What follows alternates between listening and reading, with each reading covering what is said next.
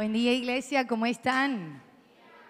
Qué bueno, qué buen ánimo, que el Señor les bendiga y les guarde. No, no crean que Michael se multiplicó en dos personas. En este domingo vengo bien acompañada también. El Pastor Michael les manda muchos saludos, salió de viaje ayer, va a estar un mes por fuera. Eh, en su crecimiento personal y también profesional. Y van a estar a cargo de la iglesia pastor Carlos, la pastora Angie, pastor Joaquín, la pastora Tania y mi persona. Cualquier cosa que necesiten, a la orden estamos los cinco y todos los coordinadores que son el equipo de trabajo de los pastores de campus para servirles. Así que le damos gracias al Señor por la vida de ellos. Y como hoy vamos a terminar nuestra serie, que nuestra serie se llama Relaciones, dígale al que está al lado, Relaciones. Hemos manejado el título Una mejor versión, parte 3. Y dicen que la tercera es la más chévere. Vamos a ver.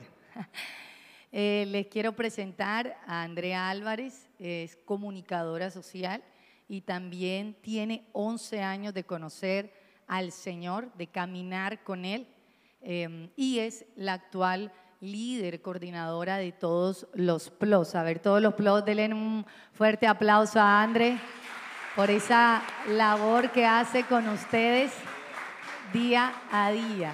Gracias, André, por esa labor que hace incansable. Y les quiero presentar a Arturo Puerta, economista de profesión y 54 años no de vida, no de vida, de conocer al Señor, de conocer al Señor y caminar con Él. Y bueno, eh, el Padre que el Señor me dio aquí en la tierra. Así que vamos a decirle a la persona que está al lado, yo nací para que ellos vean a Dios y disfrutar una vida extraordinaria una vida extraordinaria, lo que creemos en más vida, nuestro lema. Queremos hacer un resumen de postulados para las personas que no nos han podido acompañar estos domingos presencialmente, porque tengo entendido que hay muchos que lo están escuchando a través de Spotify eh, y queremos entonces hacer un resumen breve de estos dos domingos. Número uno, hemos identificado que hay un plan para matar, hurtar y destruir la vida y la identidad de cada persona sobre la tierra. Y este plan inicia con un ataque a la identidad. ¿Quién es la persona? ¿Cómo se reconoce a sí misma? ¿Qué valor tiene de sí? Y el entendimiento de para qué nace o su propósito en la vida. Como la identidad se construye en familia a partir del otro, entonces el ataque inicial es poder destruir las familias y desconfigurar o dañar, quebrantar, quebrar sus vínculos entre padre, madre e hijos para que el diseño de Dios, el original, se desvirtúe por completo y haya un rechazo a seguir o a multiplicar esa idea original. Entonces, la calidad que tenga la persona en sus relaciones familiares influirá directamente en las relaciones que esa persona tiene en su entorno inmediato. Este ataque se interpondrá de tal forma que el hombre y la mujer puedan actuar de manera separada y no como uno solo. Este plan, vimos el domingo pasado, ya no es solo para dividir el matrimonio, sino para que nunca se lleguen a unir. ¿Cómo? Desconfigurando al hombre y convirtiéndolo en un macho y desconfigurando a la mujer y convirtiéndola en una matriarca. Este desdibujo de la figura hará que ya ellos no se complementen, sino que quieran gobernar el uno al otro y que el individualismo se ponga sobre el colectivo familiar para llegar al principio divino. Así que ese es el escenario y este escenario nos abre una puerta inmensa a lo que vamos a denominar hoy primer ataque, la distorsión de la familia, segundo ataque, la distorsión del hombre y de la mujer y anote allí tercer ataque que vamos a manejar en el día de hoy, la distorsión del amor, del amor. Entonces vamos a preguntarle Andrea, Andrea Álvarez, ¿cómo se ha entendido el amor en las últimas tres generaciones que están? Bueno, comienza lo bueno.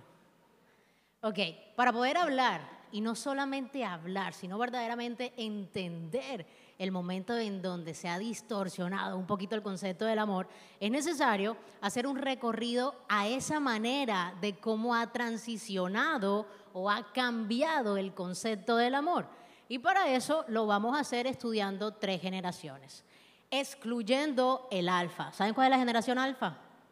La última, la que en este momento pueden tener nueve años. Vamos a excluirlos a ellos, ¿verdad? Porque todavía están experimentando el amor ahí. Entonces, ¿de quién vamos a hablar? Vamos a hablar de la generación X, vamos a hablar de la generación de los millennials y vamos a hablar de los centennials. y vamos a hacer un recorrido, ahí creo que pueden estar viendo una imagen en donde se ve cronológicamente los cambios. Iniciemos con la generación X. Esta generación es la nacida entre 1965 y 1980. Alce la mano y vaya sacando cálculos usted a cuál pertenece. Esta generación vio nacer el, Internet en los 90. Imagínese con eso. Esta fue una generación que en su juventud fue rebelde, la que nada le parecía, en la que estuvieron siempre con esa actitud de rebeldía contra los adultos. Pero esta generación creció. Creció y se convirtieron paradójicamente en esos adultos con los cuales eran rebeldes. Es una generación que se volvió estable con sus trabajos. Hoy en día son los que lideran grandes cargos en empresas. Hoy en día están representando a grandes eh, corporaciones. Son empleados tienen la tendencia de pasar mucho tiempo en el trabajo, del trabajo a la casa, de la casa al trabajo y, ¿por qué no, uno que otro hobby, la bicicleta? No mentira. esta generación, esta generación, la mayoría es casado y el 71% tiene hijos, revelan estudios. Esta generación fue la generación que entendió que era importante la espiritualidad, era importante tener una pareja, el matrimonio era importante o lo sienten importante porque prefirieron la unión conyugal antes que quedarse solos. ¿Sí? Esta generación fue la que creció escuchando, bueno, ya es hora que se organice, ¿cierto? Y esa organización que quería decir esa frase era tener un buen empleo, casarse, mijo, tener hijos y convertirse en los abuelos alcahueta. Miro para allá por la cercanía. Esa es una generación que creció en medio del concepto del matrimonio para toda la vida.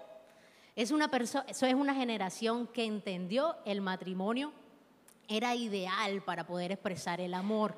¿Cierto? Muchos miembros de esta generación valoran las relaciones duraderas, son comprometidos, crecieron en esa época, ¿verdad?, de la estabilidad familiar, considerando importante porque esto era lo que habían sentido. Curiosamente, también evidenciaron las altas tasas de divorcio. Ok. Y con esta generación, con esta generación se puede decir que aplica una enseñanza que vemos en Mateo 19, 4, 6, en donde Jesús respondió, ¿no han leído las escrituras? Allí está escrito que desde el principio Dios los hizo hombre y mujer y agregó. Esto explica por qué el hombre deja a su padre y a su madre y se une a su esposa. Y los dos se convierten en uno solo. Como ya no son dos, ¿qué pasa como ya no son dos? Que nadie separe lo que Dios ha unido. Es decir, nadie lo separe. Creyeron en el matrimonio. Esta es la generación X. Ahora vamos a los millennials. Se sienten un poquito más identificados. Esta es la generación que va de 1981 a 1996. Aquí ya cambia un poco el panorama. Acá el encontrar pareja ya no es prioridad. Esto es la generación que se caracterizó por estar en búsqueda de la estabilidad. Pero la estabilidad, ¿qué tipo de estabilidad? La estabilidad emocional, la estabilidad económica, la estabilidad académica. Incluso estudios dicen que esta generación no implica en sus prioridades unirse con una relación. Claro está, están abiertos a tener una persona con quien satisfacer sus necesidades sexuales. ¿Y qué pasa si dura una noche o dura una semana o dura unos meses y ya. Claro está, siempre hay una excepción en esta generación. ¿Verdad? Esta generación, la soltería ya no era un estigma. Ahora la soltería se volvió algo para presumir. Es más, se presume en los portales sociales, soltero. ¿Cierto? El mundo cambió ahí. Esto es una generación que se apropiaron del yo no necesito nadie que me complete. Yo no necesito una media naranja. Yo soy una naranja completa. ¿Cierto? Entonces, aquí en este caso es donde comenzamos a preguntar, ¿acaso esta generación no tuvo la oportunidad de conocer Eclesiastés en ese versículo 4 en donde estudiamos, en donde estudiamos que decía, es mejor ser dos que uno, porque ambos Ambos pueden ayudarse mutuamente a lograr los éxitos, el éxito tan marcado en esta generación. Si uno cae, el otro le da la mano y la ayuda. Pero el que cae y está solo, ¿qué pasa? Ese sí que está en problemas. Ay, la generación X, la que acabábamos de dar, era una generación en donde si el trabajo podía durar 20 años, perfecto. ¿Cierto? Es decir, tenía el concepto de duración, duradera. Es decir, el cónyuge iba a pasar para toda la vida. Era la persona con la que iba a tener compañía toda la vida. La generación de los millennials tenían o tienen el pensamiento de que mm, nada es para siempre. Si se acabó bien, qué chévere te conocí, bacano, duró una semana, pudo ser más, no me importa. Es decir, todo va a pasar y nada en este mundo va a generar el final como tal. Ah, y pasamos a los centennials. Que curiosamente los centennials que van de 1997, escuchen, al 2012, es decir, que esta generación tiene preadolescentes todavía, ¿cierto? Esta es una generación en donde verdaderamente son nativos digitales. Si la X nació en el momento en donde llegó el Internet, estos ya están 100% conectados con la vida digital. Ellos sí son los verdaderamente nativos digitales. Y esta generación tuvo acceso al mundo sin fronteras. Es decir, juegan videojuegos ante personas que no están en Colombia, no tienen fronteras. ¿Cierto? Y de esta manera ellos sienten que se pueden relacionar con cualquiera. Es por esto que la frase que podemos destacar en esta generación es, no es una novedad que el amor nazca a través de un clic. Los centennials son una generación sin etiqueta. En ese orden de ideas no les gusta que los encasillen, que les pongan un rótulo, que les pongan un título. Y sus maneras de expresar el amor no entienden de géneros.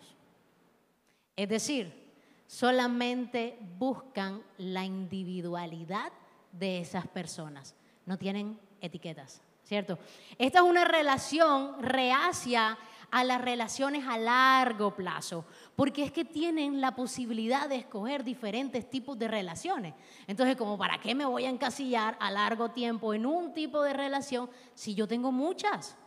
Por ejemplo, quieren, hacemos un, un- un recorrido por el tipo de relaciones.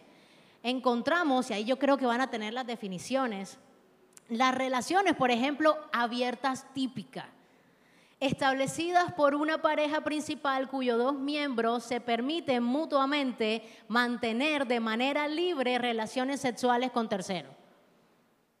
Las relaciones semiabiertas, relaciones mayormente monógamas, pero que en la que se permite con ciertas limitaciones, con ciertas limitaciones que uno de ellos pues tenga intimidad con terceros, semiabierta. Relaciones híbridas, un poquito del uno y un poquito del otro. Un miembro puede tener relaciones con terceros, pero el otro no. Swingers, hay fiestas swingers, en donde la práctica se caracteriza por intercambiar parejas. Poliamor también que tiene un auge en este momento. La práctica simultánea donde dos o más se relacionan románticamente independientemente si hay sexo o no hay sexo. Es decir, viven enamorados de muchas personas. Ok, esta generación percibe el amor, que era la pregunta inicial que hacía Laura, un poquito distante a lo que de pronto algunos han estudiado en la palabra y que podemos ver en Hebreos. Hebreos 13:4 dice, honren el matrimonio y los casados manténganse fieles el uno al otro. Con toda seguridad, vea que se los digo, Dios juzgará a los que cometen inmoralidades sexuales y a los que cometen adulterio. Esta generación percibe el amor con la posibilidad de encontrarlo en diferentes maneras, con diferentes contextos, en diferentes momentos, con diferentes compañeros, solo con el fin de satisfacer sus necesidades. Cero drama, es otro de los dichos en la actualidad. Esta es una generación que valoró o le dio más importancia a tener una mente abierta. Ok, entonces vamos mirando cómo cada generación, queremos que se queden con esto, va a tener su propia batalla cultural. Dígale al que está al lado, batalla cultural. Cada generación va a enfrentarse contra una cultura que puede ir en consonancia con la palabra o en contravía con la palabra. El objetivo de este espacio es que tú, ubicándote en tu generación, puedas reconocer e identificar cuál es tu batalla. No la de tu amiga, no la de tu amigo, no la de tu esposo, no codiándolo, no. ¿Cuál es tu batalla personal en donde la cultura se quiere introducir en tu cultura familiar para distorsionar el amor? Este es el tercer ataque. Que tú en tu mente tengas argumentos donde no sepas qué es el amor. Entonces, Arturo, con esta deconfiguración en nuestra mente, ¿cómo entiende Dios el amor? O sea, ¿cómo deberíamos nosotros entender el amor o aproximarnos un poco a eso? Bueno, vamos. Buenos días familia, más vida, ¿cómo están ustedes? Bien, bueno, viendo esto, la pastora Laura me mete en un problema y es que tenemos que ir a la palabra. ¿Cómo entiende Dios el amor? Entonces vamos a leer en Primera de Corintios el capítulo 13 del versículo 4 al 6, en la versión NBI dice, el amor es paciente, es bondadoso, el amor no es envidioso, ni presumido ni orgulloso, no se comporta con rudeza, no es egoísta, no se enoja fácilmente, no guarda rencor, el amor no se deleita en la maldad, sino que se regocija con la verdad, en la maldad, sino que se regocija con la verdad. Es un amor que, todo lo disculpa, que todo lo cree, es un amor que todo lo soporta, dice el versículo 7. Entonces aquí aprendemos que el amor es que, a ver, más vida, el amor es que, paciente, ¿qué más? El amor es que, bondadoso, el amor es, no es envidioso, no es fantasioso, no es irritable, no es resentido, no se alegra del mal, nos alegramos por la verdad. Entonces es un amor que nunca pierde la esperanza. Es el amor como lo entiende Dios, nos lo está mostrando en su palabra. Es un amor que siempre tiene la esperanza y que siempre confía. Para eso también tengo que ir a la palabra porque ahora vamos a mirar es qué nos dice Dios o qué nos dice Jesús sobre el amor. Y ustedes que han visto la palabra en el Nuevo Testamento de Jesús, en su ministerio terrenal, cómo Jesús se mostró a los discípulos y al mundo. Y él bendecía y servía a quién? A los pobres. Él bendecía y servía qué? A los desamparados, a los que necesitaban, que estaban enfermos, que necesitaban una eh, sanidad, y bendecía a los afligidos y servía, inclusive bendecía a los endemoniados y les daba libertad. Pero en el versículo Juan 15:12 dice, en el capítulo de Juan 15:12 dice, este es mi mandamiento, que os améis unos a otros como yo os he amado. Y en Juan 13, 34 al 35 dice lo mismo, pero le agrega algo interesante. Un mandamiento nuevo os doy, que os améis unos a otros como yo os he amado, que también os améis unos a otros. En esto conocerán todos que sois mis discípulos si, estuvieren, si tuvieren amor los unos con los otros. Qué interesante cómo Dios nos muestra cómo es el amor de Él. Pero Jesús nos está diciendo, mire, para que identifiquen que nos amamos los unos a los otros más vida y que nos digan que somos discípulos de Jesús, tenemos que amar así. Bendecir y servir. Porque Dios vino para, Jesús vino para qué? Para servir. Entonces Jesús nos enseña en esos dos versículos a que nos tenemos que amar haciendo la diferencia con el mundo. Que cuando salgamos de acá la gente le diga más vida, mira, se parecen a Jesús, porque eso es lo que nos está diciendo. Que se amen los unos a los otros para que hagan la diferencia y que digan, esos verdaderamente son los discípulos de Jesús. Ahora, ahora tenemos que recordar algo que nos enseñó el pastor Michael el domingo pasado. Vemos el amor de Dios, vemos Jesús cómo mostraba su, su amor, pero ahora tenemos que recordar es cómo es el amor humano, ¿sí? Cómo se manifiesta el amor en nosotros. Yo con una persona me enamoro de ella, me atrae y empezamos a poder sentir ciertas ¿qué? palpitaciones. De pronto me pongo nervioso, veo a Dorita cuando la conocí y me dieron mariposas en el estómago. Ese es un amor, todavía me sigue dando mariposas. todavía me sigue dando mariposas, todavía. Gracias. Entonces, cuando ustedes ven esas sensaciones, esas palpitaciones, esa taquicardia, de pronto le están sudando las manos, dice, en realidad esta persona me atrae. Ese es el amor.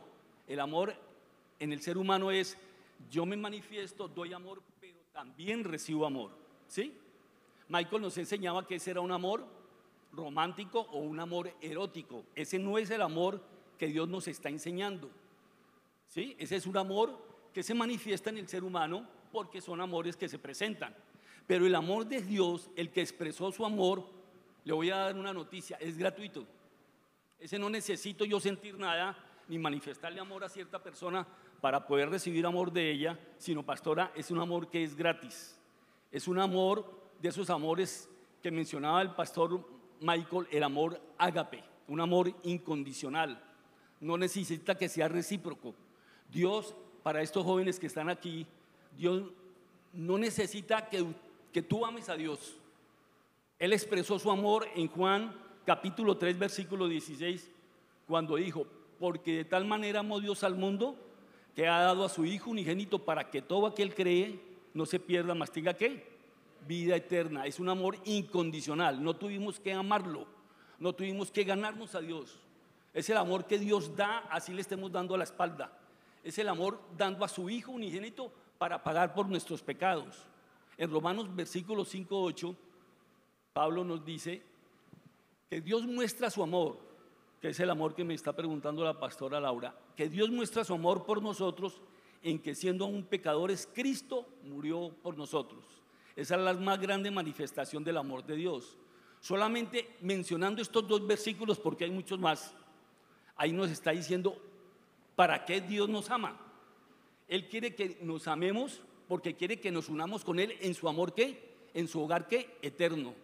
Él en estos dos versículos nos está diciendo, mire, yo entregué a su hijo por amor porque yo quiero que vayan a la eternidad conmigo. ¿Sí? Entonces, jóvenes, hermanos que están acá, tenemos que proceder a arrepentirnos, a recibir al Señor. un amor que es gratis. Él hizo el camino sencillo para nosotros. Nosotros no tuvimos que hacer nada, Él pagó por nuestros pecados. Es un acto soberano de Dios en su voluntad. Ustedes saben y muchas veces de los pastores han dicho aquí, la voluntad de Dios es buena, agradable y perfecta. Entonces, ¿por qué? Porque el amor de Dios perdona. Primera de Juan capítulo 1 versículo 9 dice, si confesamos nuestros pecados, Él es fiel y justo para perdonar nuestros pecados y limpiarnos de toda maldad. Dios da amor porque Él es amor, pastora. Esa es la definición. Dios no es porque esté dando amor, es que Dios es amor. Debemos de responder a esa pregunta inicial que nos hizo la pastora, es cómo Dios siente el amor, porque es un atributo de Dios. Dios es amor. Su aspecto central de Dios es en la creación, ¿qué hizo? Dijo, cuando terminó la creación, dijo que era bueno en gran manera. Dios es amor. Ese es el amor ágape del cual nos enseñó el pastor Michael el domingo pasado. Pero hay una cosa más. Eh, Cristo se fue y ese amor que Dios nos da o que recibimos como el, a Jesucristo como el Salvador de nuestras vidas, Él nos da la habilidad para ese mismo amor. Primera de Juan, capítulo 3, versículo 1 y versículo 23 y 24, vamos a leerlo, dice, mirad cuál amor nos ha dado el Padre para que seamos llamados hijos de Dios, por esto el mundo no nos conoce porque no le conoció a Él. Versículo 3. Versículo 23 dice, y en este, y este es su mandamiento, que creamos en el nombre de su Hijo Jesucristo y nos amemos unos a otros como nos lo ha mandado. Y el que guarda sus mandamientos, versículo 24, permanece en mí y Dios en él. Y en esto sabemos que el que permanece en nosotros por el Espíritu que nos ha dado. Y en esto sabemos que Dios permanece en nosotros por el Espíritu que nos ha dado. Entonces es a través del poder del Espíritu Santo que Él nos da la habilidad de poder amar como Él amó. ¿Cómo les parece? Interesante, ¿no? Les voy a dar una perlita, que es la última para concluir tu respuesta, pastora. Y es, Dios da ese amor gratuito a la humanidad, pero es un amor que permanece, es un amor eterno.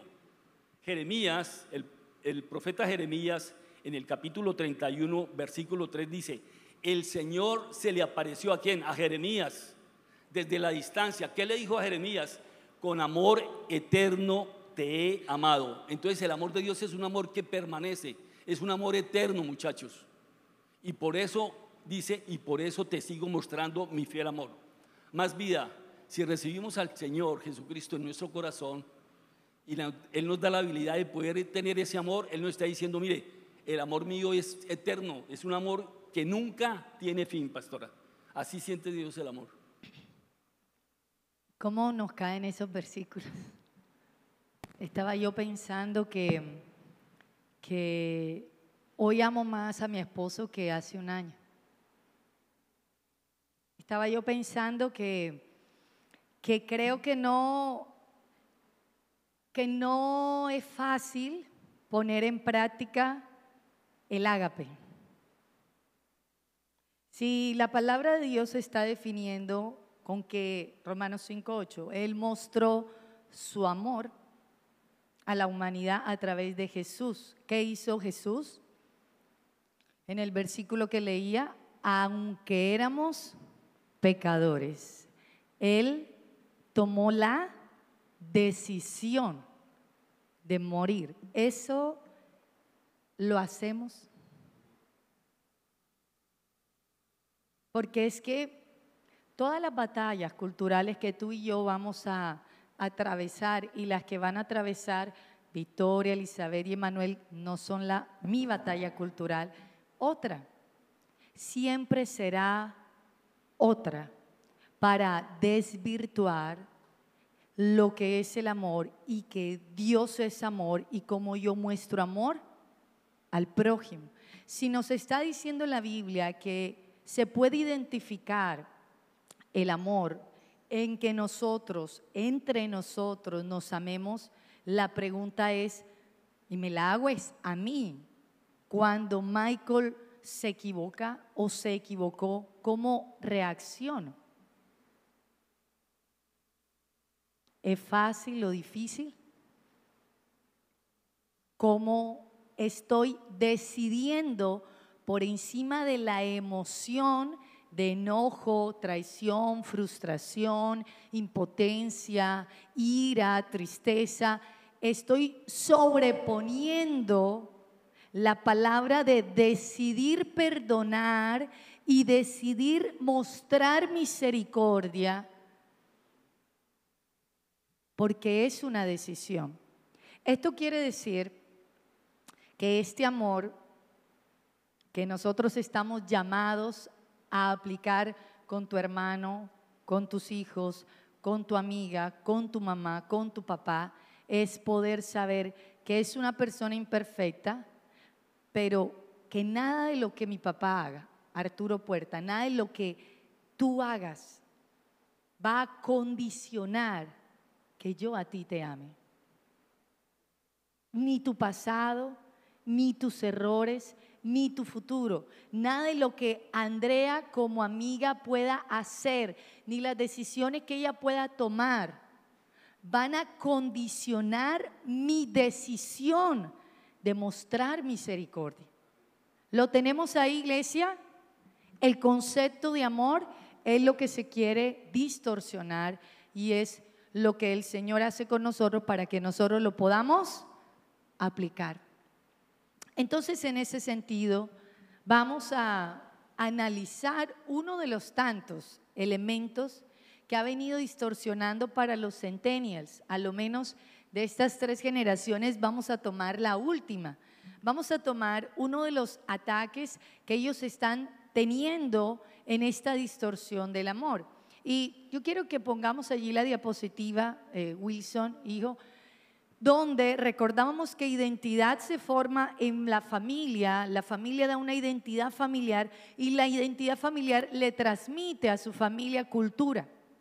Y hay cuatro elementos que yo quiero que tú anotes en la cultura. A nivel sociológico, los símbolos, los lenguajes, los valores y las creencias construyen cultura.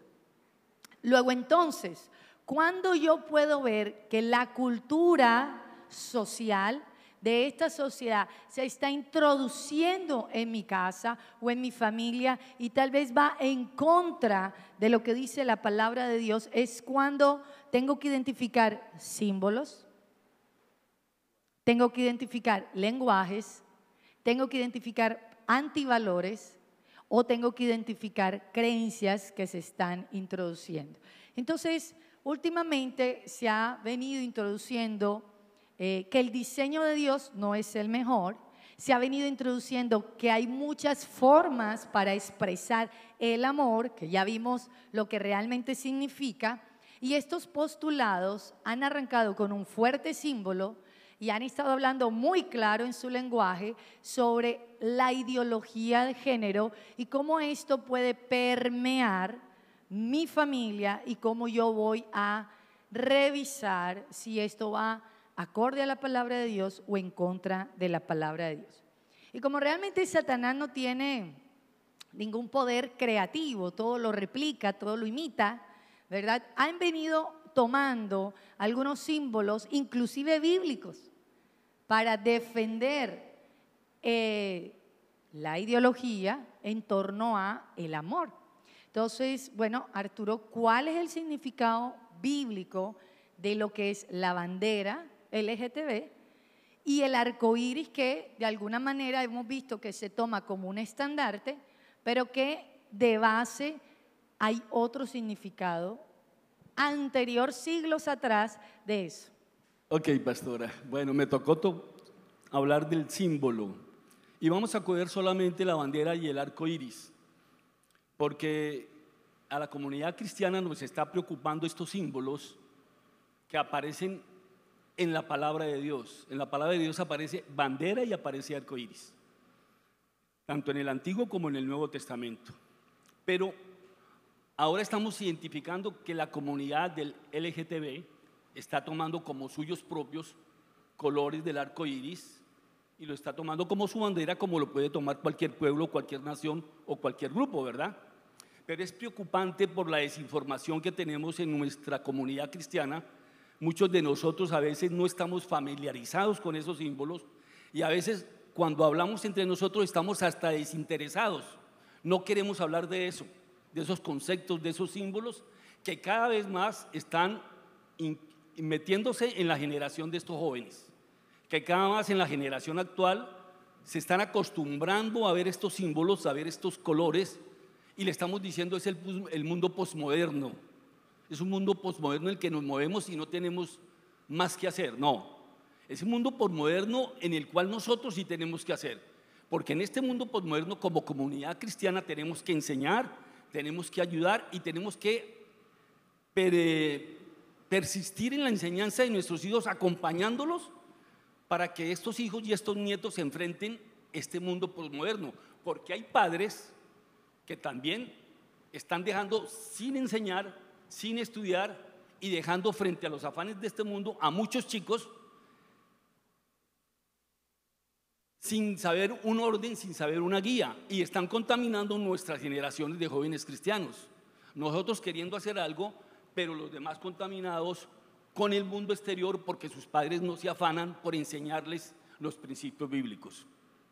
En nuestra sociedad cristiana aterra mucho más, yo estaba hablando con la pastora en estos días, aterra mucho más que en los grupos de vida o en nuestras iglesias no estamos preparados a veces para enfrentar y estamos luchando con los homosexuales, con las lesbianas, con el transexual, con el intersexual, con el bisexual, con el gay, con el asexual, con el no binario, que son términos que va a tocar Andrea más tarde, y muchos de los géneros más que están invadiendo y que se están introduciendo en los países del mundo en el que vivimos. Y que para poder tomar fuerza, todos esos grupos que son minoría, entonces se le está llamando, comunidad del LGTB. Entonces nosotros que estamos tan desinformados, eh, les traje una, mm, una diapositiva ahí, que es del Centro Nacional de Educación para la Salud del LGTB, para que empecemos a acostumbrarnos por qué le decimos LGTB. L de lesbiana, G de gay, B de bisexual y T de transgénero. Y cuando se trata de adolescentes como los que tenemos aquí o jóvenes, se usa LGBTQ, que quiere decir lesbiana, gay, bisexual, transgénero y queer. Y más aún, tenemos otra eh, ahí al pie de, la diapositiva que se le agrega el signo más. El término LGTBTIQ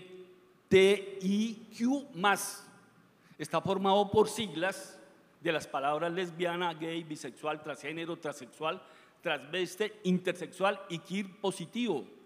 Al final, ¿por qué se les quiere añadir eso? La diapositiva dice ahí, para incluir todos los colectivos, orientaciones sexuales y de género que no están representados o incluidos específicamente en esas siglas transgénero, como son las personas afro, las étnicas, los niños pequeños o bebés, que ellos los meten con los colores rosado y azul, y el blanco con la pureza, que ahora vamos a mirar un poquito de esos colores. Entonces debemos de concientizarnos que la bandera con los colores del arco iris, yo no estoy diciendo que nadie tenga bandera, todos podemos tener banderas, pero con los colores del arco iris son nuestras, no es de la comunidad LGTB que se está metiendo ahí, porque lo vamos a ver en la palabra de Dios. Ellos lo están utilizando para qué? Para aprovecharse de ser vistos y aceptados en un mundo que los quiere rechazar, que les quiere decir minoría y que no los quiere oír, pero que sí como decíamos, en el grupo de más vida o en esta iglesia, tenemos que aceptarlos porque Dios vino por quién? Por todos. El sol sale para buenos y para malos, ¿cierto? Adaptándose y sometiéndose a estas generaciones, las ideologías de la comunidad LGTBI están en contra del diseño de Dios. No es que estemos en contra de la comunidad, les amamos, les queremos, pero el diseño que ellos están, esas ideologías que están influyendo en nuestros adolescentes no están a favor del diseño de Dios, están en contra del diseño de Dios. Para la humanidad y para el pueblo cristiano, es para todos. Ellos podrían tener su bandera como cualquiera, yo decía, o como cualquier país, pero los colores del arco iris los cogen porque le están mandando al mundo de que Dios también los recibe y que Dios también los perdona. Y en eso estamos de acuerdo. Dios los recibe y Dios los perdona pero tienen que cambiar sus ideologías. Pero ellos están metiendo esos colores para ser aceptados en la comunidad internacional. Ahora, voy a explicar un poquito, Andrea, si me ayuda.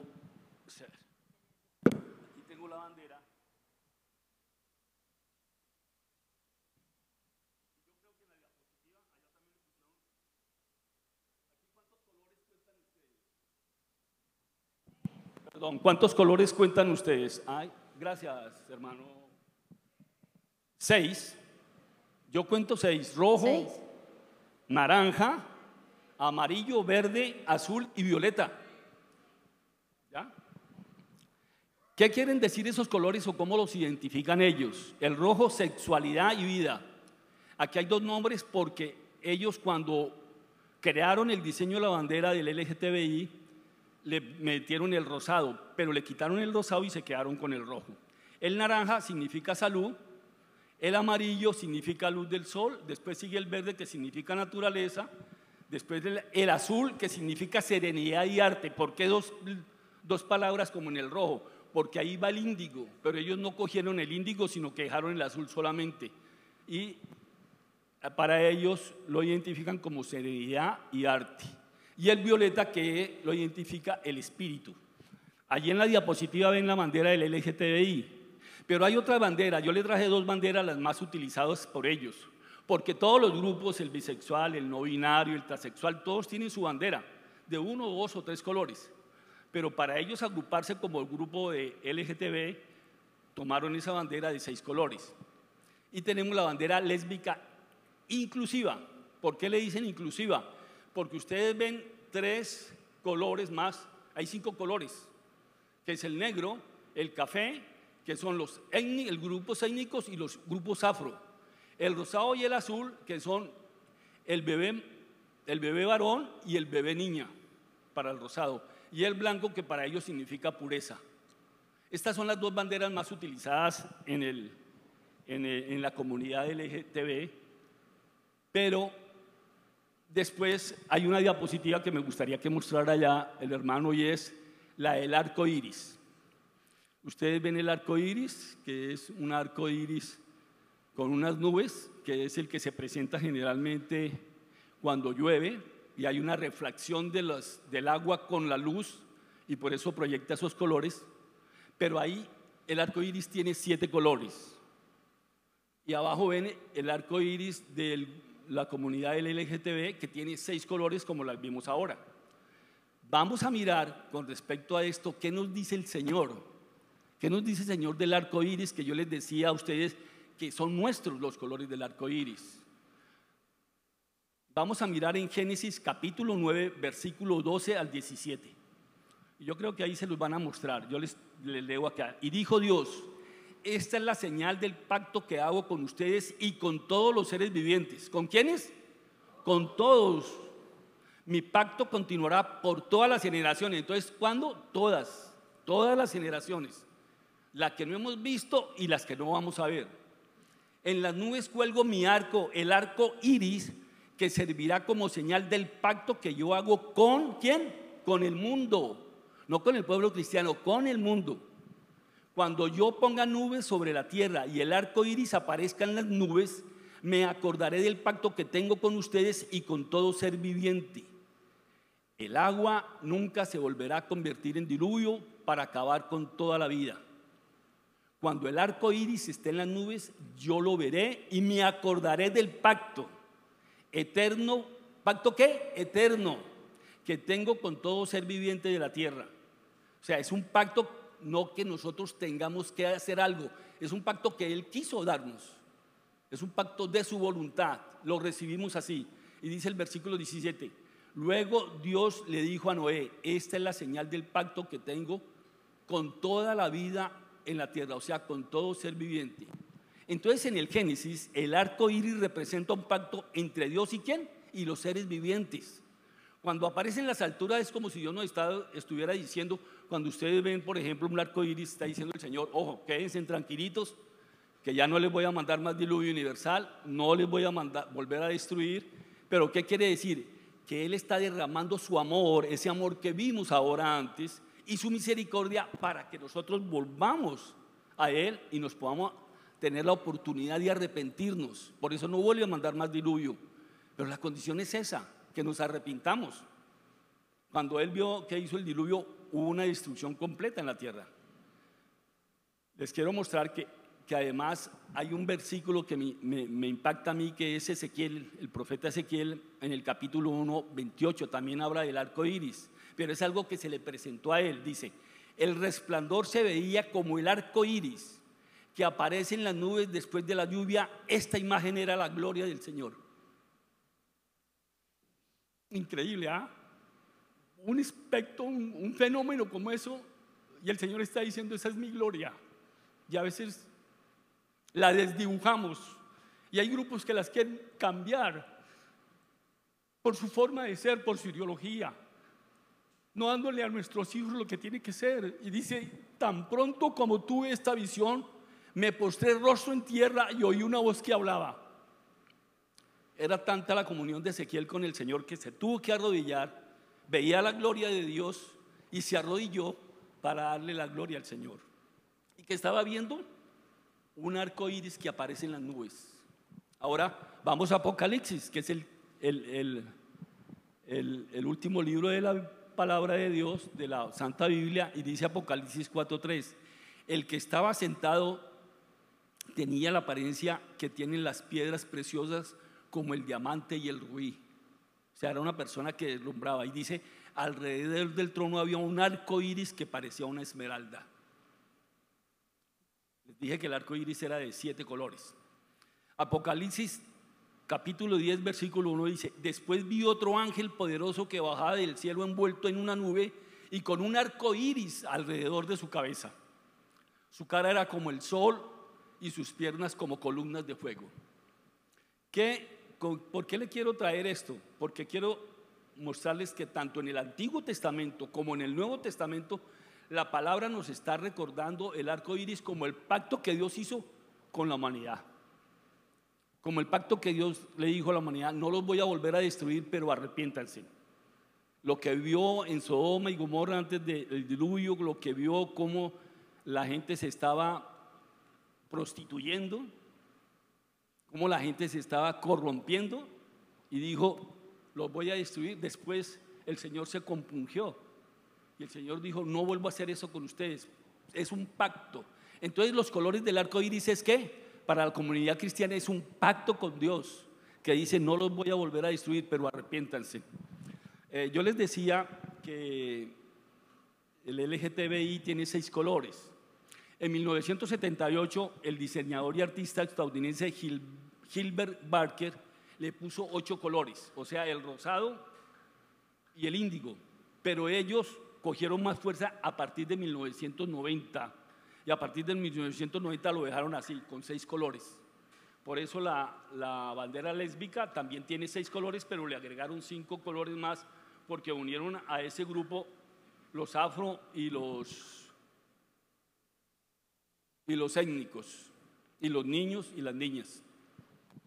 Pero dése cuenta, el arco iris tiene siete colores. Ahora, no lo digo yo, lo saqué porque Isaac Newton declaró científicamente que el arco iris tiene siete colores y decimos siete colores metiéndole el color índigo.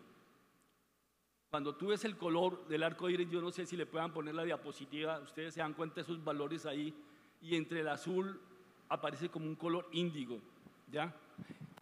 Siete está asociado con el número perfecto en la Biblia.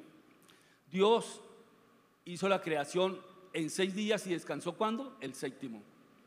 El número perfecto, el perfecto en, la, en que da la perfección en la Biblia es el siete. En, en, Apocalipsis, ustedes van a llegar a leer el Apocalipsis y lo leen todos, se dan cuenta que ahí hay siete sellos, siete cartas, siete plagas, siete, siete vicios, siete juicios siete sellos. El siete es, los que nos muestra, es la asociación con la perfección. Entonces el arco iris tiene un color índigo que no lo tiene la bandera del LGTBI. Para nosotros, como información de ese grupo, entonces podemos saber que en el arco iris aparece el índigo. Es un color muy lindo. Yo tengo la Biblia acá, esta me la regaló mi señora en 1995 y se llama Biblia arco iris. Y la palabra de Dios, lo que dice el Señor, está resaltado siempre con el color índigo. Me parece muy lindo eso, porque es un color que apropia las palabras del Señor. Entonces, como dijimos ahora en mi primera intervención, Dios es amor, ¿cierto? Dios hace todo que perfecto. Dios quiere aprovechar cualquier cosa para ayudarnos, pero el mundo, la humanidad, el enemigo, como decía la pastora ahora, él aprovecha cualquier momentico para quitar las bendiciones que recibimos del Señor y las transforma para este grupo del LGTBI como para decir que también son cristianos. Mira, en Estados Unidos ya hay iglesias cristianas para el LGTB, cristianas entre comillas, porque nosotros sabemos que no cumplen el diseño de Dios pero para poderlos aceptar a ellos. Yo digo que para poder amar a ellos, las puertas están abiertas. La puerta de más vida nunca se cierra para los problemas que tengan, para las personas que tengan esos problemas. La amamos y la esperamos, pero le tenemos que decir algo.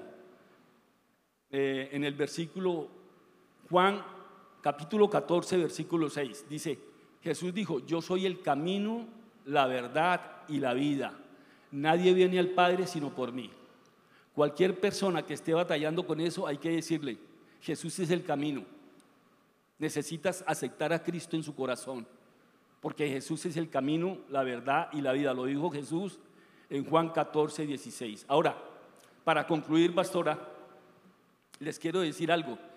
En el Éxodo capítulo 17, 15, Moisés edificó un altar y llamó su nombre Jehová Nisi. Entonces, para concluir, nosotros tenemos bandera, porque Jehová ni quiere decir Jehová es mi bandera. En otras versiones dice Jehová es mi estandarte. En la Reina Valera dice Jehová Nisi. Jehová Nisi quiere decir estandarte o bandera y en las otras versiones dice Jehová mi bandera. Entonces nosotros como pueblo cristiano nos identificamos y la bandera nuestra es quién? Dios. Dios es Jehová Nisi. Jehová es mi bandera. ¿Y cuál es el símbolo que nosotros nos identifica? La cruz.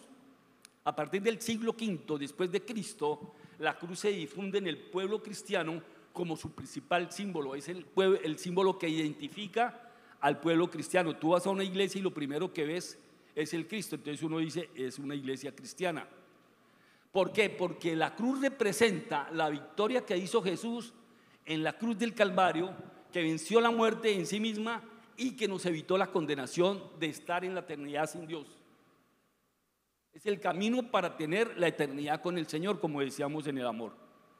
Entonces, recordando eso, pastora, el Señor nos está diciendo que nosotros no tenemos por qué tenerle miedo a esos colores. Los colores del arco iris son nuestros. Es un pacto que tenemos con el Señor. Y el Señor nos dice, cuando aparece el arco iris, yo tengo cuidado de ustedes. Yo los voy a proteger. Yo soy el Dios Todopoderoso. Amén. ¿Por qué quisimos traerte este ejemplo? Porque quiero declarar con toda tranquilidad, es un ejemplo de una cantidad con los que los centennial están en su batalla cultural enfrentando, pero que tristemente, como decía mi papá, nosotros no permitimos en algunos momentos escuchado personas de la iglesia que dicen, no vayas a ponerte una blusa de arco iris. ¿Qué, ¿Qué, sentido tendrá esa verbalización? ¿Esconde rechazo a la comunidad? ¿Escondes ignorancia? O como decía mi papá, desinformación porque es un símbolo de muchos que pueden en algún momento distorsionar el amor. Pero el tema es que un día acompañé a Elizabeth a comprar en uno de estos Planet Love o Fucsia y a ella le encanta el arco iris y se compró una cantidad de cositas, botones, arco iris. Yo iba con una persona de la iglesia y me dijo, ¿tú le vas a comprar eso? Anda, así, ¿qué pasó? Eso está mal. No, lo que pasa es que eso es de los LGTB. Yo no sé, a mí que me entró por dentro, me subió, me bajó. Yo, Laura, respira, tranquilízate, cálmate, relájate. yo le dije, ¿para ti qué significa? Porque la Biblia que yo leo, los colores del arco iris representan el pacto más valioso que hizo Dios con la humanidad de no destruirlo. Y eso es lo que entiende Elizabeth. Pero para ti, ¿qué significa? O sea, ¿cuál es tu símbolo? Además, el día que quiera entrar yo a la iglesia con una blusa, con, una, con unos colores de arco iris, entonces eso es pecado. Qué poca revelación, perdónenme con todo el respeto que ustedes merecen y yo, qué poca revelación del Espíritu Santo en la vida de una persona. Y qué poco conocimiento de la palabra de Dios que va a ser pecado más rechazar con la boca una comunidad que debes amar a colocarte una blusa entendiendo en tu representación mental que es el pacto que Dios hizo con la humanidad. No sé si me estoy haciendo entender, pero esto es un ejemplo de muchos ejemplos en los que dejamos de hacer cosas y le enseñamos a estos adolescentes a seguir una forma legalista del amor real de Dios. Y por eso las comunidades vulnerables, eso es lo que ven, rechazo. No ven amor. El amor que nos estaba explicando la Biblia hace poco de decidir amar sobre el pecado. Es lo que ven. Entonces, no tenemos ni idea del símbolo, pero tampoco tenemos ni idea de la Biblia, ni de lo que representa. Así que mi respuesta es sí, sí, claro, yo se lo voy a comprar. No tengo ningún problema con eso, porque sé qué significa, porque en mi cultura familiar está la palabra de Dios como símbolo perfecto. Entonces, ella va a entender qué significa eso bajo la luz de la palabra. Y cualquier símbolo, porque hay una cantidad, estamos poniendo un ejemplo.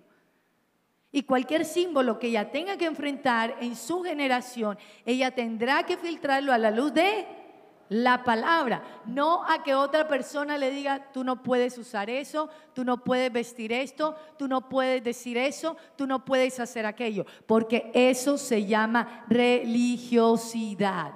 Y la religiosidad viene a matar, hurtar y destruir la vida de una persona y su identidad. La aleja totalmente del concepto de amor de Dios. Y segundo, para ir cerrando, la cultura se compone entonces de símbolos, lenguajes, valores y creencias. Vámonos con el último y es André, háblanos un poco cuál es el lenguaje que en algún momento los jóvenes pueden ir siendo eh, influenciados o que tienen que enfrentar a la hora de eh, estar en esta generación. Listo, bueno, como bien lo hemos aprendido.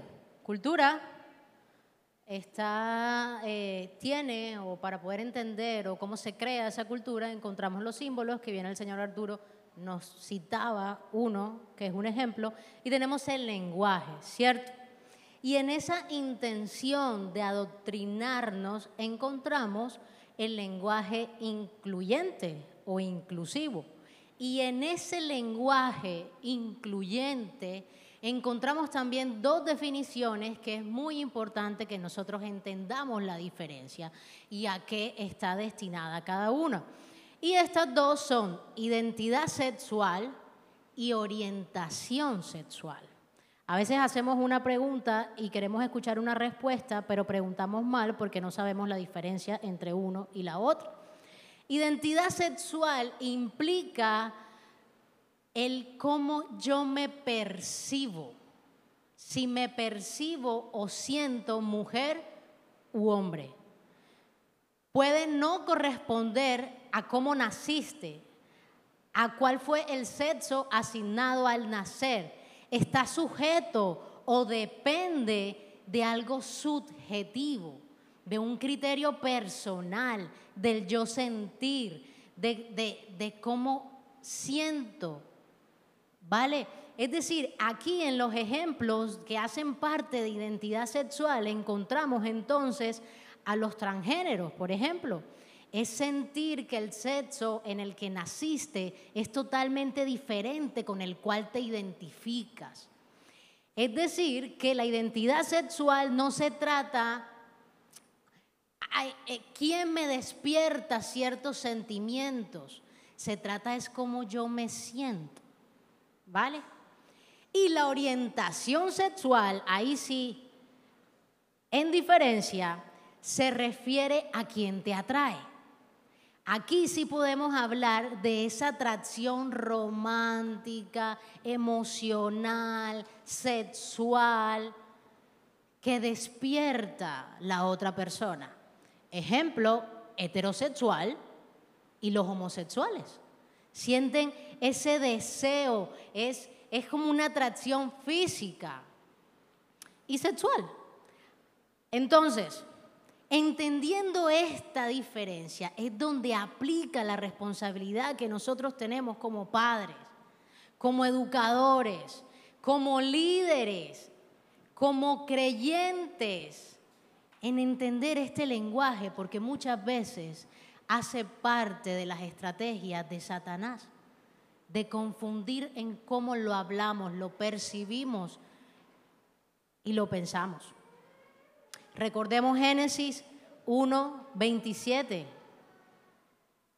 Dice, y Dios creó al hombre a su imagen, y a su imagen de Dios lo creó, varón y hembra los creó. Es decir, que en las escrituras nos aclara que el género no es un subproducto de una elección individual, sino que es consecuencia del diseño divino, como lo veníamos hablando. Las escrituras nos enseñan claramente que Dios ha diseñado a los seres humanos como exclusivamente hombres o mujeres.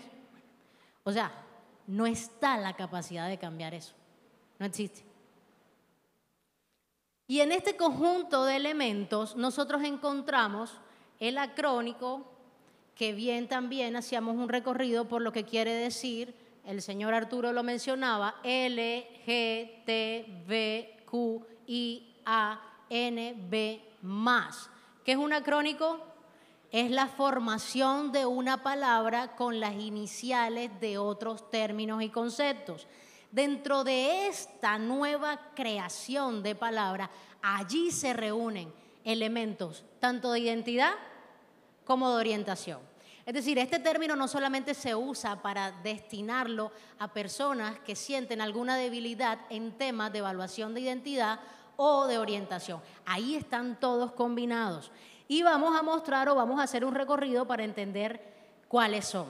Por ejemplo, de identidad. Yo también creo que ahí está la, presentación para los que les gusta de pronto tenerlo claro. Hemos escuchado binario, ¿cierto?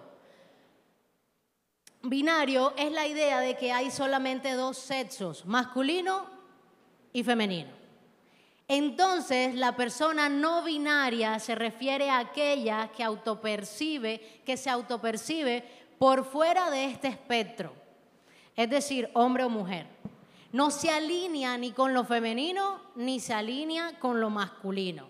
Lo ven desde otra perspectiva. Es decir, estos encerramientos, estos son estereotipos, yo no encajo, no hago parte de eso. Y por eso ahora nosotros vemos en los cuestionarios cuando queremos abrir una cuenta en un banco que preguntan no binario, o no le dicen señorita o señor, señor le dicen ella, ¿cierto? Como, como está tan ambiguo, Ok, por eso, y se convierte cada vez más de costumbre en nuestra conversación. Padres con sus hijos que no le ponen el nombre hasta que ellos decidan si son no, no binarios, cómo se sienten. ¿Cierto? Encontramos los queer, personas que rechazan todo tipo de clasificación del sistema cisgénero binario y heterosexual. Trans, personas que se que se autoperciben con una identidad o expresión de género diferente al sexo asignado al nacer. Estos son los transgéneros, es decir, que nacieron hombre o nacieron mujer, pero ellos sienten, ¿cierto?, eh, que no pertenecen a eso.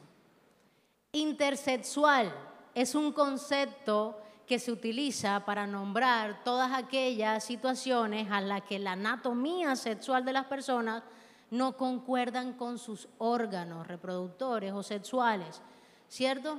Es decir, que ellos ya experimentan físicamente unos cambios que no corresponden a cómo nacieron. Eso es un grupo de identidad.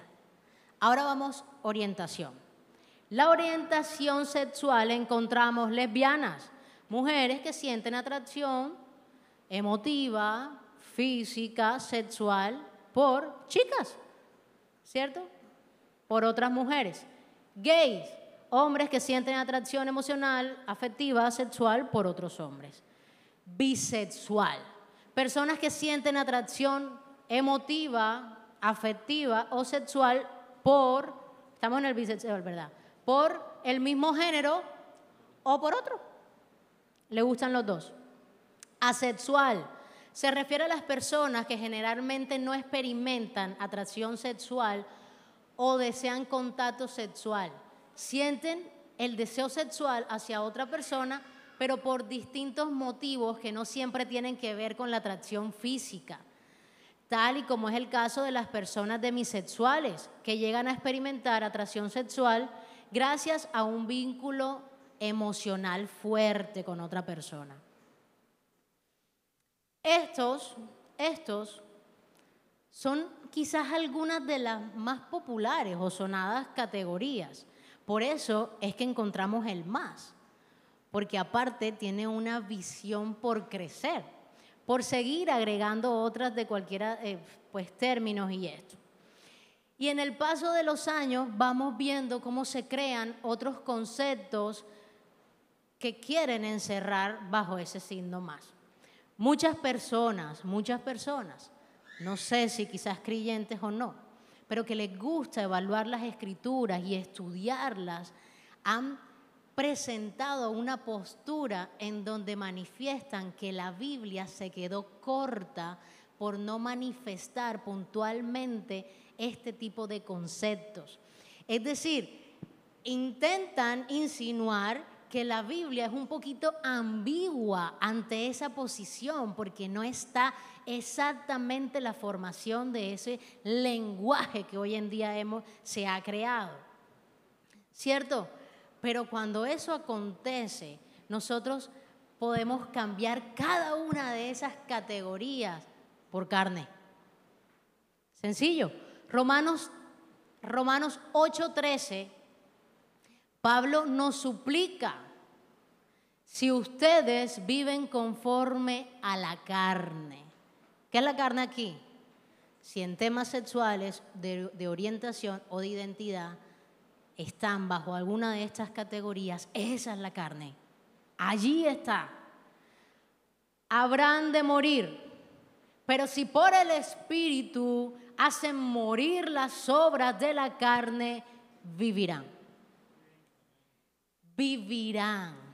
O sea, no, no es condicional para que tú tengas la oportunidad que si puede que pase o no puede que pase. Si tú sujetas tus deseos de la carne, y carne, llámese carne, pensamientos, sentimientos, actitudes, emociones, cómo siento, cómo creo que me veo, si están en contra del diseño, es decir, si no hacen parte de la fórmula mágica que Dios ha diseñado y ha escrito ahí, hace parte de la carne.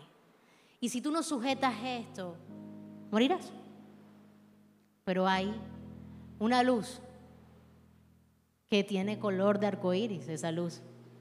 Tiene color de pacto. Y promete que si tú mueres a ellas, vivirás. Para que todos estos conceptos nos vayan quedando un poco más claros, todo lo que les hemos venido hablando del cambio generacional del amor y de estas nuevas identidades y orientaciones, queremos que nos acompañen, me ayudan las luces y producción, con este video. Por favor. Estos jóvenes de 20 años y estos abuelos de más de 90, hay un salto de tres generaciones. ¿Cómo entenderán el amor, la fidelidad y la identidad de género siendo de épocas tan distintas?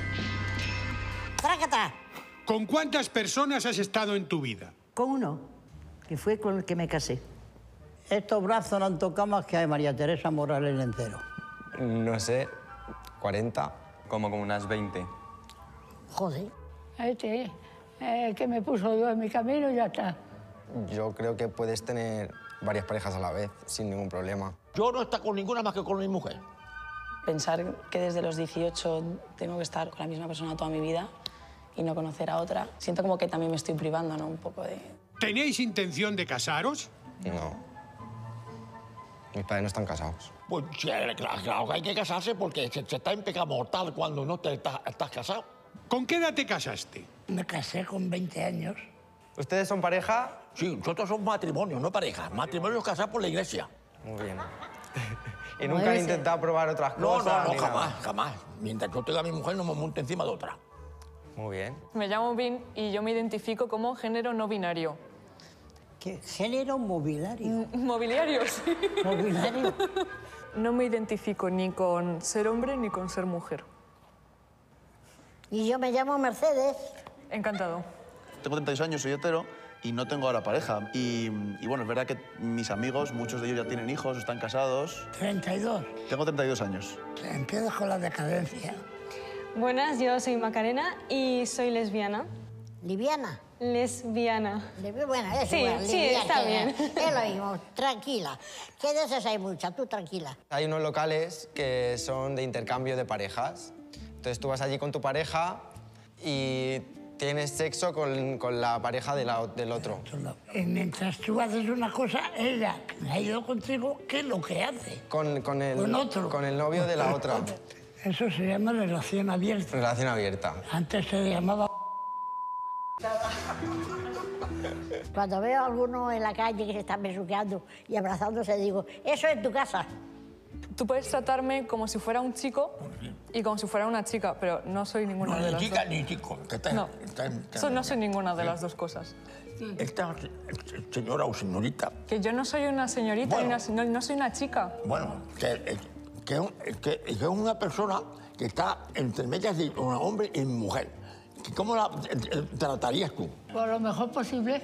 Lo mejor posible. Hombre, Andrés, ¿alguna vez te has despertado y no sabías si eras hombre o mujer? No, eso no. Yo sé que yo tengo rabo. Eso se llama poliamor. Poliamor. Esto es incomprensible para mi edad, ¿eh? Pero yo la quiero a ella. Tú mucho la quieres. Cuando la quieres, cuando dejas que se acueste con otro, venga, pero vamos a ver. ¿Cómo se va a casar usted con una persona de repente sin, sin haber tenido más relación sexual con ella? Porque va a pasar el resto de su vida con ella y después, si no le gusta a usted... Pues muy fácil. La cosa sexual pasa a segundo término. Y como te se ocurriera eh, salir con una chica y se quedara embarazada, venía el padre, los hermanos y la Guardia Civil a por ti a casarte. Yo tengo una pregunta. ¿Por qué en las fotos antiguas así siempre salís tan serios? Estabais felices, ¿no? Porque era el día de vuestra boda, ¿no? Claro. ¿Y por qué no sonreís? Pues porque el seguro de que no nos dio por reírnos, yo qué sé, hija. Yo me identifico como una persona homosexual. Sí, lo, lo- lo dice tu persona. Porque voy, porque voy maquillado. No, ya, ya, ya lo veo.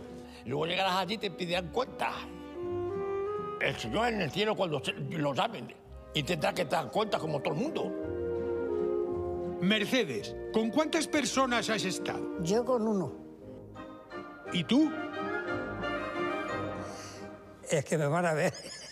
Pues que te vean, que te vean, tonto. Es que antiguamente era otra cosa que no ahora. Que vais enseñando el las y todo el copón divino.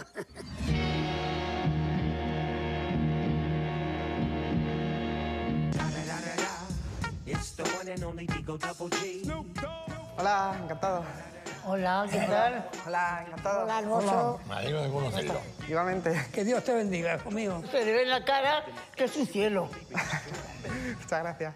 Guapo.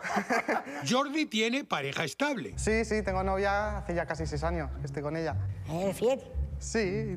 Pero su relación es abierta. Hombre, si es mujeriego, no está conforme con uno ni con dos. No, soy mujeriego, soy de una sola mujer. Eso es mejor, eso es mejor, hijo mío. Por tu trabajo, ¿con cuántas personas te has acostado?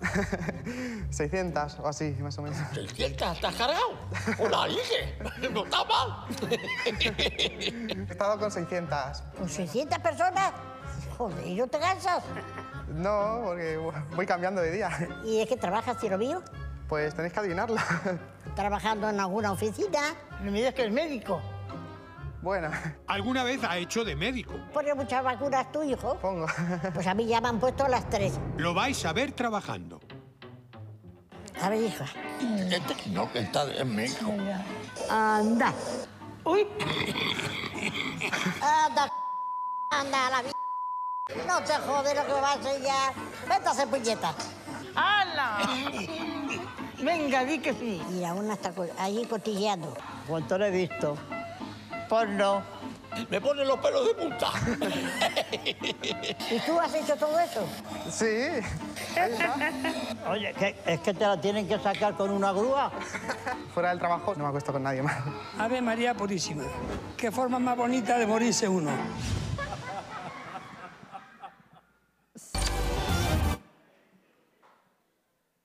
Solo les quisimos traer un mínimo de un acercamiento a tres generaciones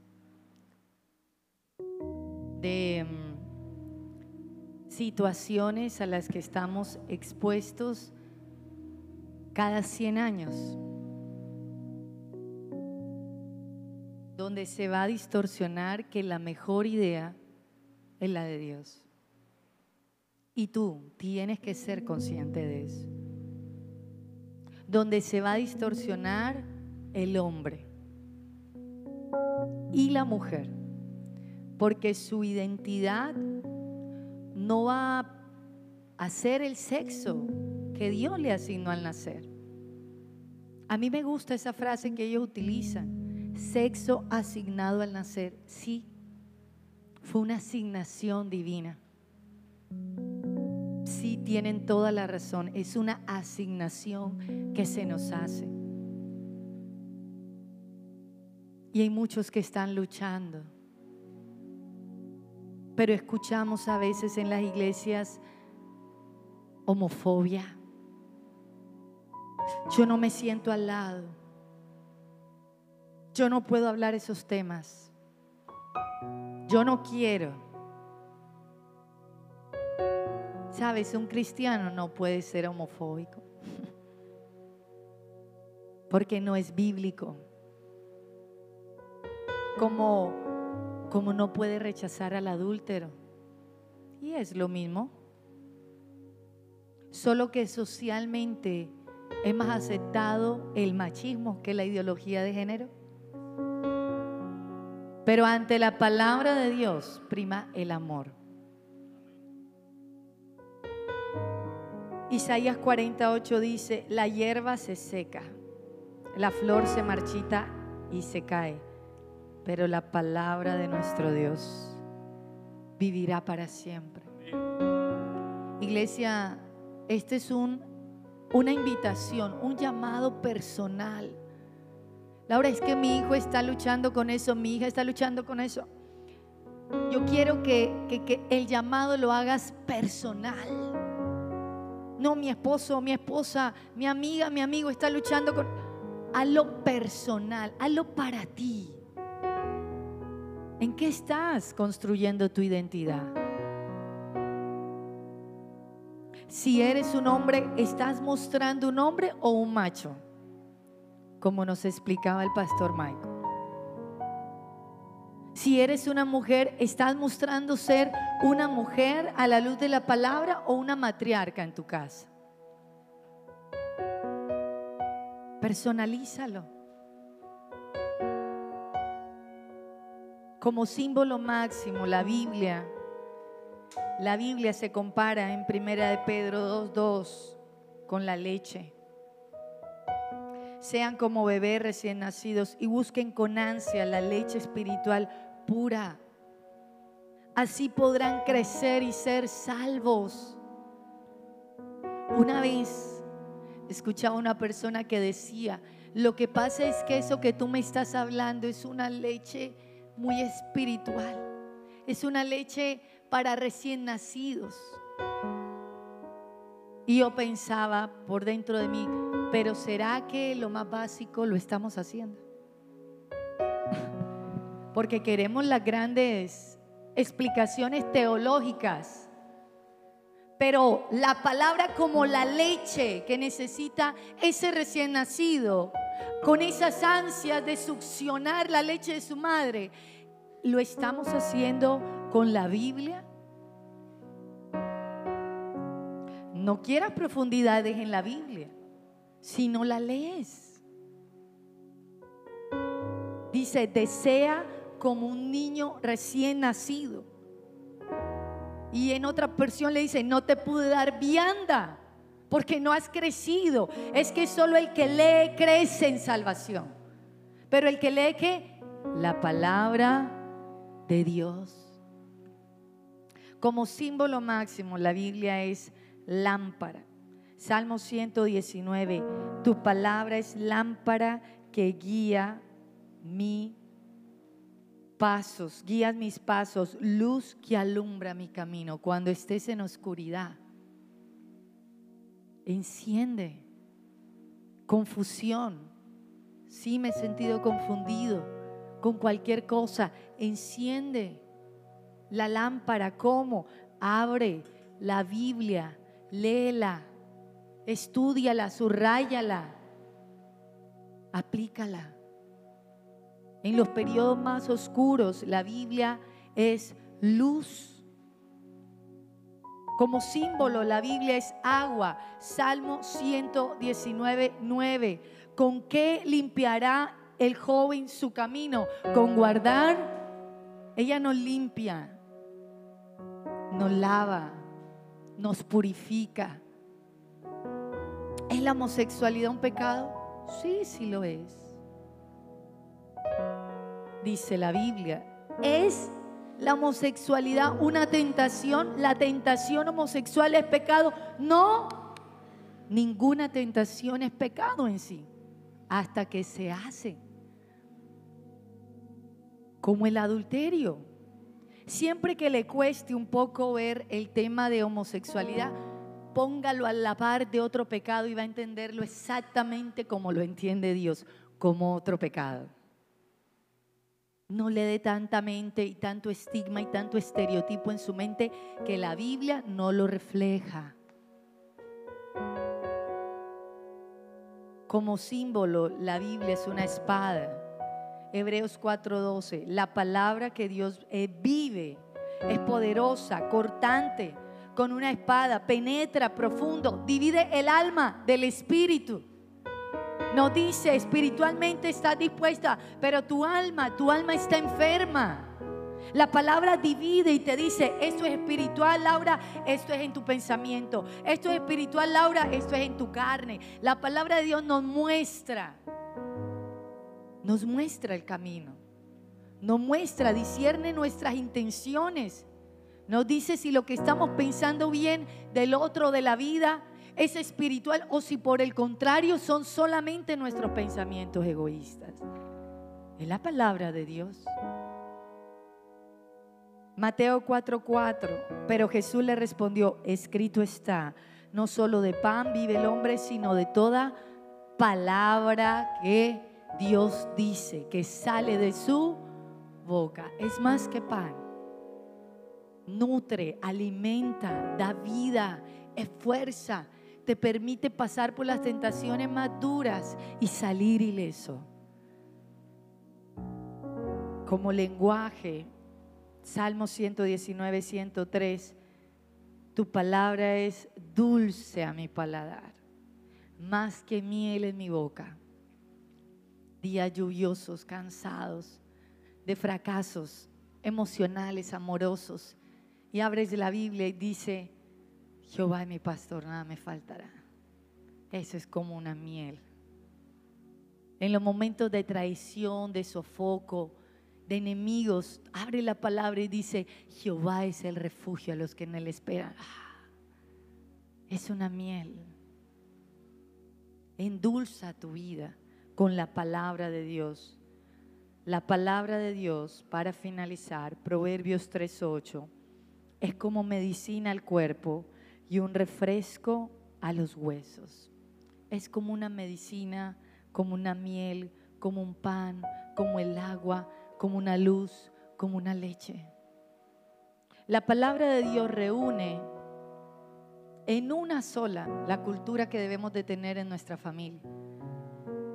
Reúne el símbolo perfecto. Reúne el mejor lenguaje. Reúne los valores más supremos.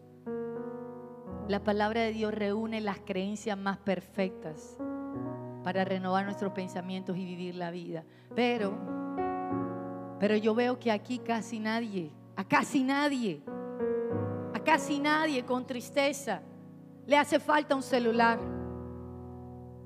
A casi nadie deja de revisar su celular. No hay nadie que tenga celular y no lo revise diario. Qué tristeza que aquí no tenemos la misma proporción de celulares y de Biblias. Qué vergüenza. Nos importa más un pinche celular que la palabra de Dios. Que la palabra de Dios.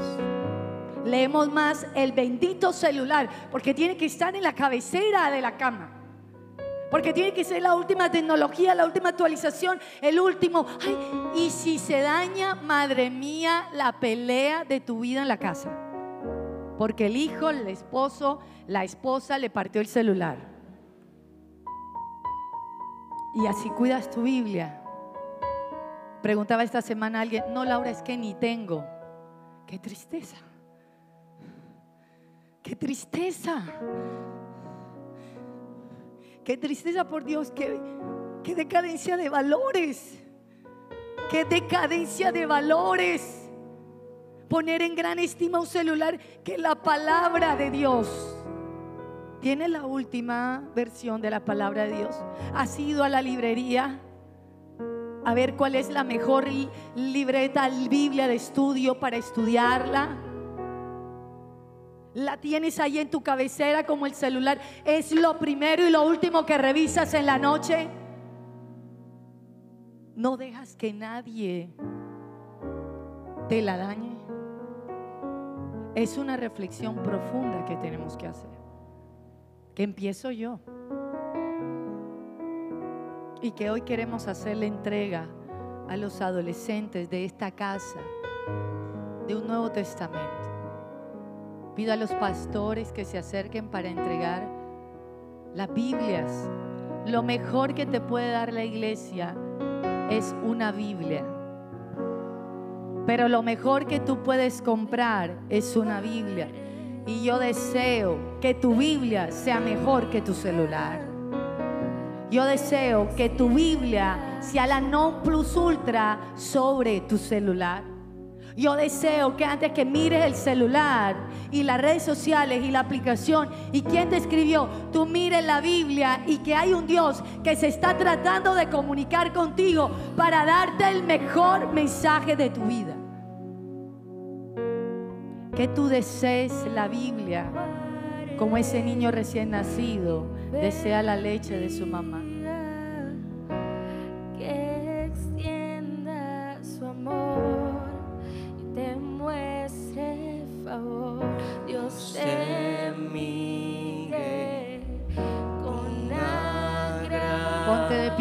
Un momentico. y te paz. Dios te guarde. El hombre necio. bendiga. Un momentico, iglesia. El hombre necio edificó su casa sobre la arena. Vinieron lluvias, vinieron ríos, vinieron vientos y su casa se echó a perder. Pero el hombre sabio edificó su casa sobre la roca, sobre la palabra de Dios, sobre Jesucristo, palabra viva. ¿Y cómo fue su casa pese a las lluvias, pese a los vientos, pese a las tormentas? Permaneció.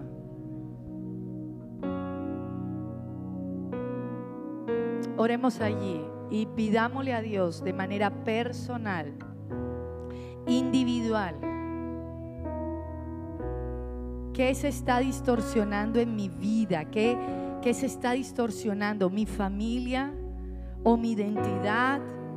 o mi identidad como mujer, como hombre, el propósito que Dios me dio al nacer, el sexo que me asignó al nacer. Se está des- distorsionando, desvirtuando mi concepto del amor. Ya yo no creo en el amor. He probado acá, he probado allá, he probado en hombres, en mujeres y no me siento amado, no me siento amada. Mi familia no me amó, no me siento aceptada por Dios, aceptado o amado por Dios.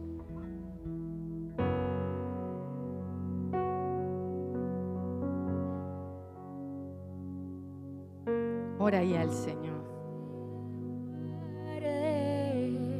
y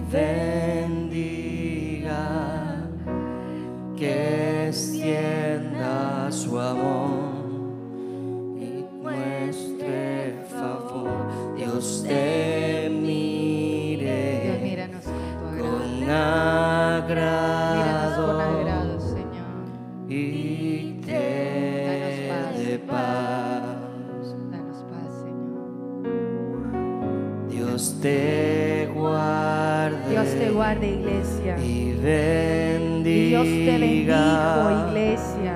Que extienda su amor. Extienda su y amor te muestre En el favor. nombre de Cristo Dios te mire. Dios te mire con agrado. Dios te mire con favor. Dios te mire con misericordia. de Y de paz en cualquier situación en la que tú te encuentras.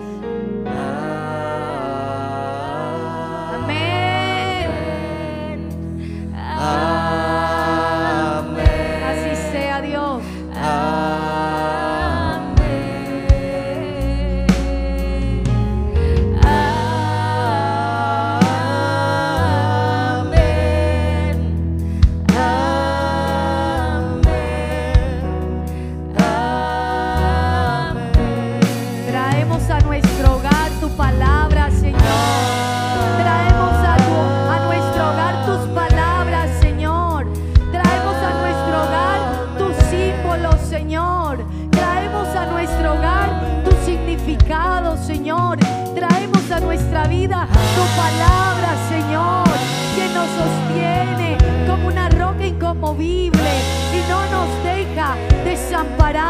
abandonados. En tu palabra es el sí, en tu palabra el amén. tu gracia hasta mil generaciones Y los hijos familia, de los hijos y los hijos de tus hijos. Dios te guarde, iglesia.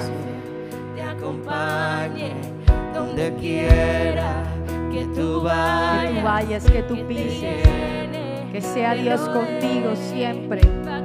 Oh Jehová Nisi como una bandera sobre tu vida.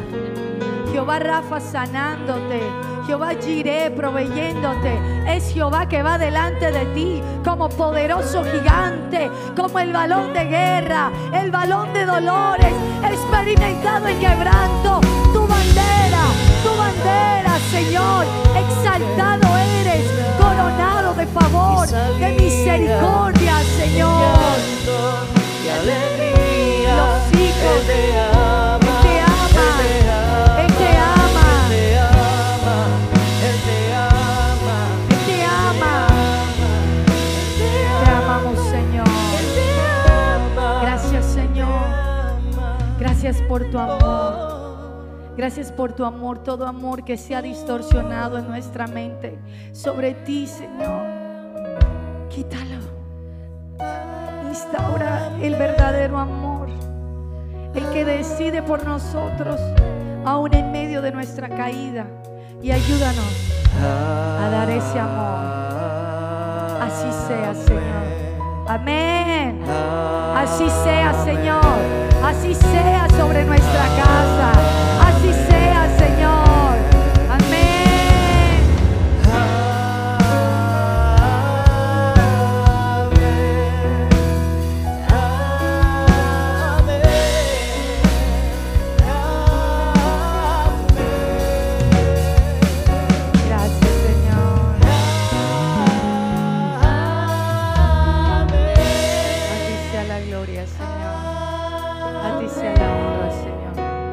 En esta semana darnos el lujo de comprarnos una Biblia, darnos el lujo de comprar la mejor, darnos el lujo que no haya una fuente de autoridad máxima más que tu palabra en nuestra vida que es nuestra lámpara, que es nuestra leche, que es nuestro pan, que es nuestra agua, que es nuestra miel, que es nuestra medicina. Ella es medicina para nuestros huesos. Ella endulza nuestro paladar. Ella nos saca del lodo cenagoso. Ella nos hace estar confiados. Ella nos devuelve la paz. Ella nos da descanso. Ella nos da la victoria. Ella nos da la victoria sobre la guerra. En el nombre poderoso de Cristo Jesús. Amén y amén, iglesia. Amén. Para ti, Señor.